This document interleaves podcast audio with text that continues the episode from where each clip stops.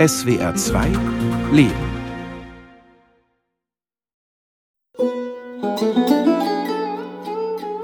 Ich habe eine bessere Kindheit gehabt als irgendeine Prinzessin auf dieser Welt, weil es war nicht nur behütet und schön, sondern es war auch so abenteuerlich in Kabul selber, ja.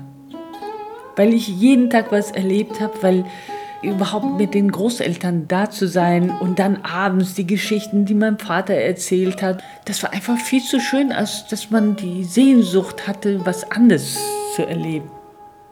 Sarah Breschner ist in Kabul zur Welt gekommen. Ihre glückliche Kindheit endete 1979 mit dem Einmarsch sowjetischer Truppen in Afghanistan. Ihre Familie floh kurz darauf nach Deutschland. Nach Schule und Studium der Architektur und Stadtplanung in Karlsruhe eröffnete Sarah Breschner 1996 mit ihrem Kollegen Benjamin Thiele ein Architekturbüro in Berlin. Gleichzeitig wusste ich, dass mir etwas ganz Wichtiges oder Wesentliches fehlt. Das heißt die Beschäftigung mit meiner eigenen Kultur. 2001 begann die Architektin mit Recherchen für ihre Promotion über die Geschichte der über tausendjährigen Altstadt von Kabul. Im afghanischen Bürgerkrieg von 1989 bis 2001 wurde sie weitgehend zerstört. Ich merke, dass die Stadt immer wieder eine neue Bedeutung in meinem Leben bekommt. Im Augenblick ist es eher wie ein Teil der Familie, den man sehr gerne hat und den man sehr liebt. Und der ist weit weg und krank. Und man würde sich gerne darum kümmern. Nach den Terroranschlägen am 11. September 2001 in New York und Washington änderte sich die Situation in Afghanistan. Das damalige Taliban-Regime wurde durch eine militärische Intervention der USA und ihrer Verbündeten gestürzt und eine Interimsregierung unter Präsident Hamid Karzai eingesetzt. Er rief Afghaninnen und Afghanen im Exil zur Rückkehr auf, um das im Bürgerkrieg zerstörte Land wieder aufzubauen. 2002 kehrte Sarah Breschner nach über 20 Jahren im Exil nach Kabul zurück. Am Anfang habe ich sehr lange gebraucht, bis ich mich da wieder zurechtgefunden habe. Durch die Zerstörung, durch die Menschen, die mit so Raketenwerfer ja durch die Gegend gelaufen sind. Der ganze Schmutz, der ganze Dreck, die ganzen Ruinen, das, das war unbeschreiblich. Es war anfangs ein total zerstörtes Gebiet, fast wie eine Hügellandschaft. Und da konnte man kaum noch mit normalen Messgeräten ja, aufmessen.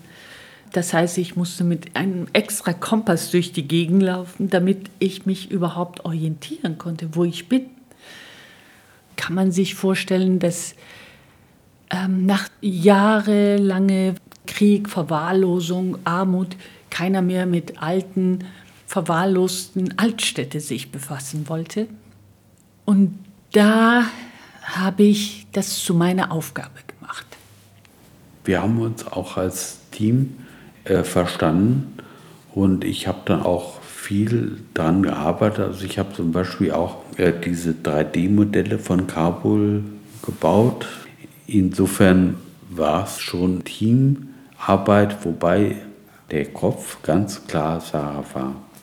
Benjamin Thiele studierte mit Sarah Breschner am Karlsruher Institut für Technologie. Als Büropartner hat er die Vorbereitungen für die Forschungen in Kabul unterstützt. Mit den digitalisierten Plänen konnte sich die Architektin vor Ort besser orientieren. Dabei haben wir Bestandsaufnahmen gemacht, fast alle Moscheen und Häuser genau untersucht. Wer in den 1970er Jahren durch die engen und verwinkelten Gassen der Kabuler Altstadt streifte, lief an fensterlosen Lehmmauern entlang, die den Blick auf das Innenleben der Stadt verbargen. Basare, Moscheen, Hammams und öffentliche Gärten waren ebenso von Mauern umgeben wie die Wohnhäuser. Durch Tore gelangte man in Innenhöfe, von denen man Zugang zu den privaten Wohnungen hatte. Über die Jahrhunderte war ein Labyrinth aus diesen Quartieren oder Nachbarschaften innerhalb der Stadtmauer entstanden. Das Prinzip von Nachbarschaft, ja, Hamsoyagi, hatte eine sehr große Bedeutung. Und wie die einzelnen Nachbarschaften sich selber verwaltet haben. Und da gab es ganz interessante Mechanismen, wie die gegenseitig die Aufgaben verteilt haben. Also das heißt, die Stadtmenschen hatten auch die Verantwortung für ihre Stadt. Zum Beispiel, wie die Straßen oder die Gassen sauber gemacht werden sollten, soziale Abgaben oder wie zum Beispiel jede Nachbarschaft hat sich um die Armen gekümmert, um die Kranken gekümmert. Je mehr Sarah Breschner recherchierte, umso begeisterter war sie von ihren Entdeckungen. Ihre Forschungen zur Geschichte der Altstadt überzeugten den Präsidenten Hamid Karzai und die Verantwortlichen im Ministerium für Stadtentwicklung. Sie erhielt 2004 den Auftrag, Richtlinien und ein Konzept für die Erhaltung der Altstädte in ganz Afghanistan auszuarbeiten.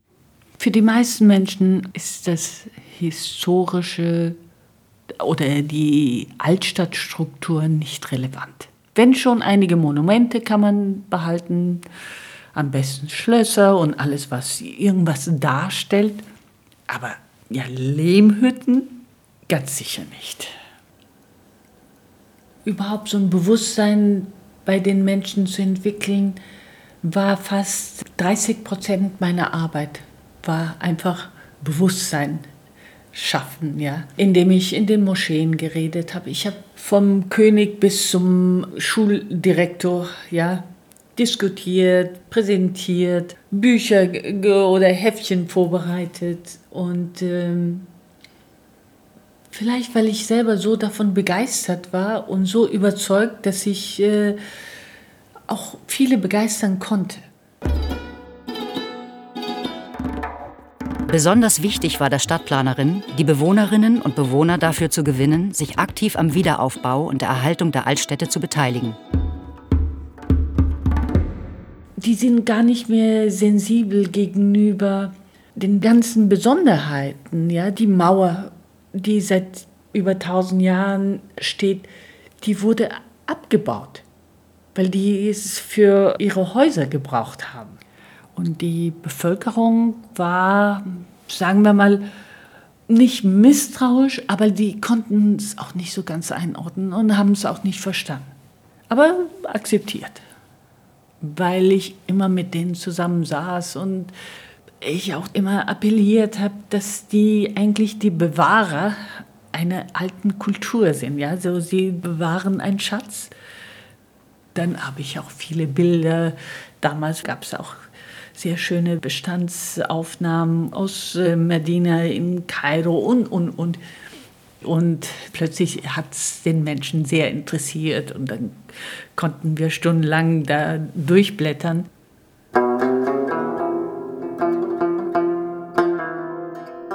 Die Begeisterung für alte Kulturen hat Sarah Brezhna schon in ihrer Kindheit erfahren.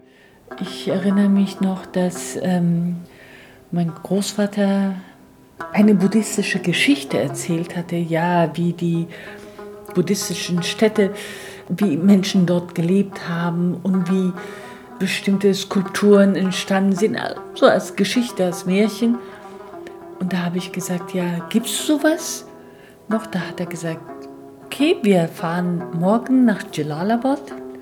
Da hatten damals, glaube ich, Franzosen angefangen auszugraben und dann sind wir hingefahren durch steinige Wege und sehen wir wieder so Lehmbauten, ein paar Steinchen.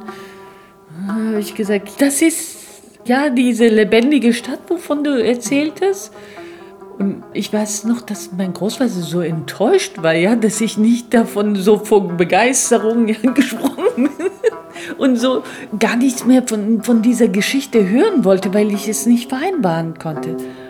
Und dann hat er versucht, mir beizubringen, dass die Zeit, ja, genauso wie man graue Haare bekommt, wie man altert, auch Gebäude altern und Kulturen oder sogar Schlösser und Gärten, die man nicht pflegt. So dass ich da vielleicht auch irgendwie erkannt habe, wenn man die Vergangenheit oder die Geschichte nicht wertschätzt und pflegt, dann ist es auch so, dass die nächste Generation kommt, schaut und sagt, was ist das? Ja, damit kann ich nichts anfangen.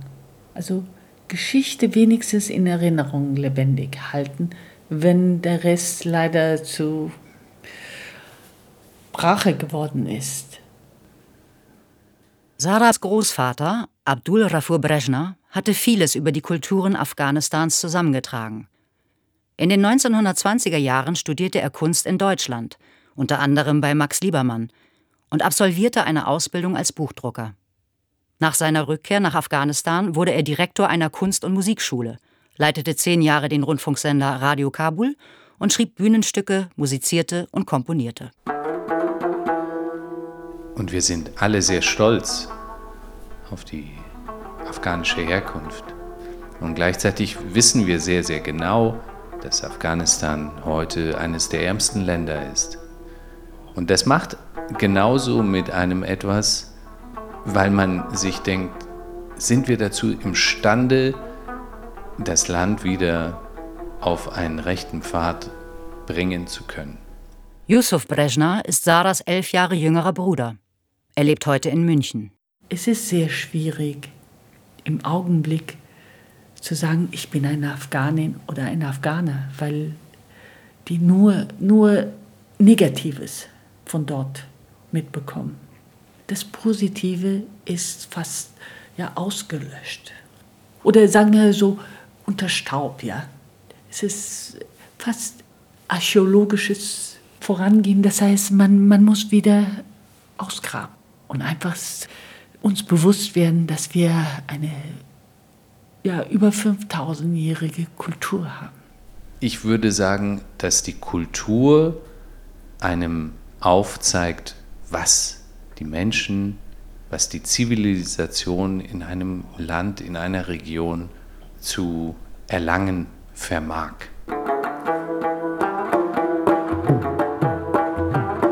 Sarah Breschners Bemühen, die Altstadt von Kabul wiederzubeleben, stieß nicht bei allen auf Verständnis.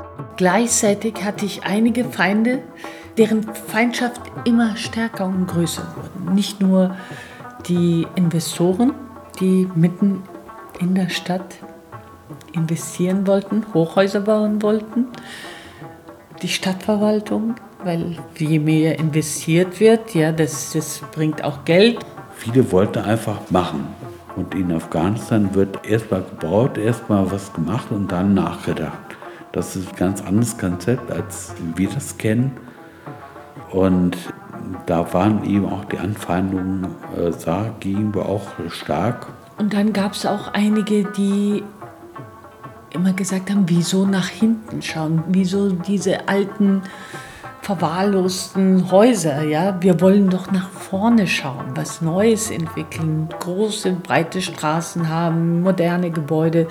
Warum ausgerechnet dahin zurück? Also meine Widersacher oder Feinde waren, die waren genauso überzeugt wie ich von meiner Sache. Und ich bin sehr dankbar, dass die Menschen bis jetzt die Altstadt, ja, so einigermaßen, vielleicht nicht so, wie wir es geplant haben, zu 100 Prozent, aber zu 80 Prozent eine gegensätzliche Entwicklung verhindert haben. Das ist eine großartige Sache. Erreicht hat die Architektin, dass die historischen Zentren von afghanischen Städten erhalten werden müssen. In diesen Stadtvierteln dürfen keine Hochhäuser gebaut werden. 2006 endete Sarah Breschners Arbeit für das Ministerium für Stadtplanung. Im Jahr darauf gründete sie ein eigenes Architekturbüro in Kabul, Sarah Breschner Consulting. Für die damals private Kabul Bank, heute die afghanische Staatsbank, entwarf sie ein elegantes Gebäude in der Form ineinander geschobener verglaster Zylinder. Gleichzeitig entstanden Pläne für ganze Stadtbezirke mit der von ihr entwickelten Idee selbstorganisierter Quartiere. In dieser Zeit wurde ihr besonders bewusst, wie wenig sie als Frau in Afghanistan gleichberechtigt war. Ich habe selber darauf gar nicht geachtet, weil ich selber mich als Architekt ohne in gesehen habe, dass ich einfach eine bestimmte Expertise habe, die ich dort umsetzen kann. Weil mir persönlich war es egal, ob ich mit Männern und Frauen arbeite, habe ich immer gedacht, man sieht mich auch so. Und jetzt im Nachhinein weiß ich, es war nicht so. Ich glaube, es gab kaum jemand, die so oft betrogen wurde und belogen wurde wie ich. Also die meisten haben dann nicht bezahlt. Das passiert auch in Deutschland. Das gehört zur Architektur. Aber Bezahlung und Frau, ja, da habe ich dann gemerkt, da ist irgendwas bei den Männern und bei der Gesellschaft noch nicht angekommen. Sarah Breschner ist in einer Familie aufgewachsen, in der niemand angezweifelt hat, dass sie als Architektin oder Stadtplanerin Verantwortung übernehmen kann. Ihr Bruder Yusuf erinnert sich. Mein Vater hat ja aus seiner Studienzeit auch noch sehr viele Freunde und insbesondere sehr, sehr enge Freundinnen gehabt, die eben auch Architektur studiert hatten zu seiner Zeit. Und deshalb war es selbstverständlich, dass seine Tochter genauso gut Architektur studieren kann. Und das war selbstverständlich, ja, warum soll sie nicht? Ihr Vater, Abdullah Breschner, studierte in den 1950er Jahren in Karlsruhe Architektur und war bis 1961 Mitarbeiter im Büro von Egon Eiermann, einem der führenden Architekten der Nachkriegsmoderne. Zurück in Afghanistan wurde Abdullah Breschner dort einer der maßgeblichen Stadtplaner und Architekten. Am Wochenende hat er einige private Projekte dann besucht. Und dann sind wir immer im Auto, mein Bruder und ich, hinten dabei gewesen. Und äh, gleichzeitig konnte ich auch sehen, ja, wie auch so einfache Strukturen plötzlich zu Häusern werden und zu Gebäuden. Das hat mich schon sehr fasziniert.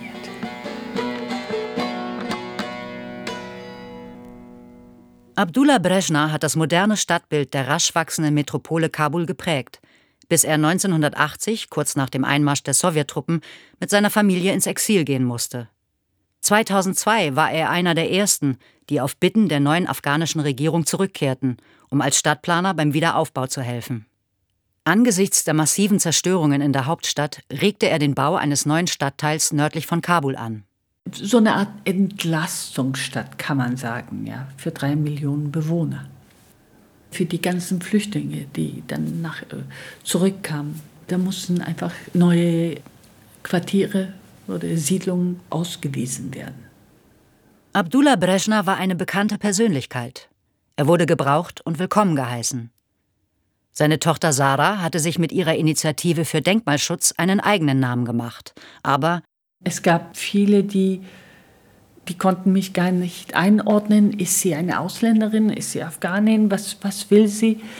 Ist sie Mann, Frau? Was ist, ist sie? Besonders zu dieser Zeit hatte ich ganz kurze Haare. Wir haben darüber gesprochen, aber dieses Thema, dass sie als sich als Afghanin fühlte, aber in Afghanistan nicht als Afghanin wahrgenommen wurde, das hat sie mehr beschäftigt als ihre Stellung als Frau in der Gesellschaft. So richtig adaptiert habe ich mich nicht. Weder die Afghanen haben mich als Afghanin gesehen, also die, die Afghanen vor Ort, noch die, die aus der Diaspora kamen, die Exilanten. Die haben mich auch nicht als Afghanin gesehen. Für die war ich immer eine Deutsche. Deshalb ist man immer in so einer Twitter-Position, weil man nie wirklich, ja, man ist nie wirklich eingetaucht in einer Gesellschaft. Man gehört nie wirklich ganz dazu. Und damit muss man klarkommen. Aber es ist dennoch ein Prozess und dieser Prozess ist nicht einfach. Sarah Brezhna wollte Verantwortung für die Erweiterung der Stadt nördlich von Kabul übernehmen. 2010 wurde ihr die Stadtplanung in der Behörde für die Entwicklung der Neustadt in Desaps übertragen. Es war eigentlich eine Wüste. Aber sobald die Bevölkerung mitbekommen hat, dass da was geplant wird, kann man sich vorstellen, dass die Grundstücke ja gestohlen wurden fast. Ja? Jeder hat versucht, irgendwas Kleines, also so eine Mauer drumherum zu bauen.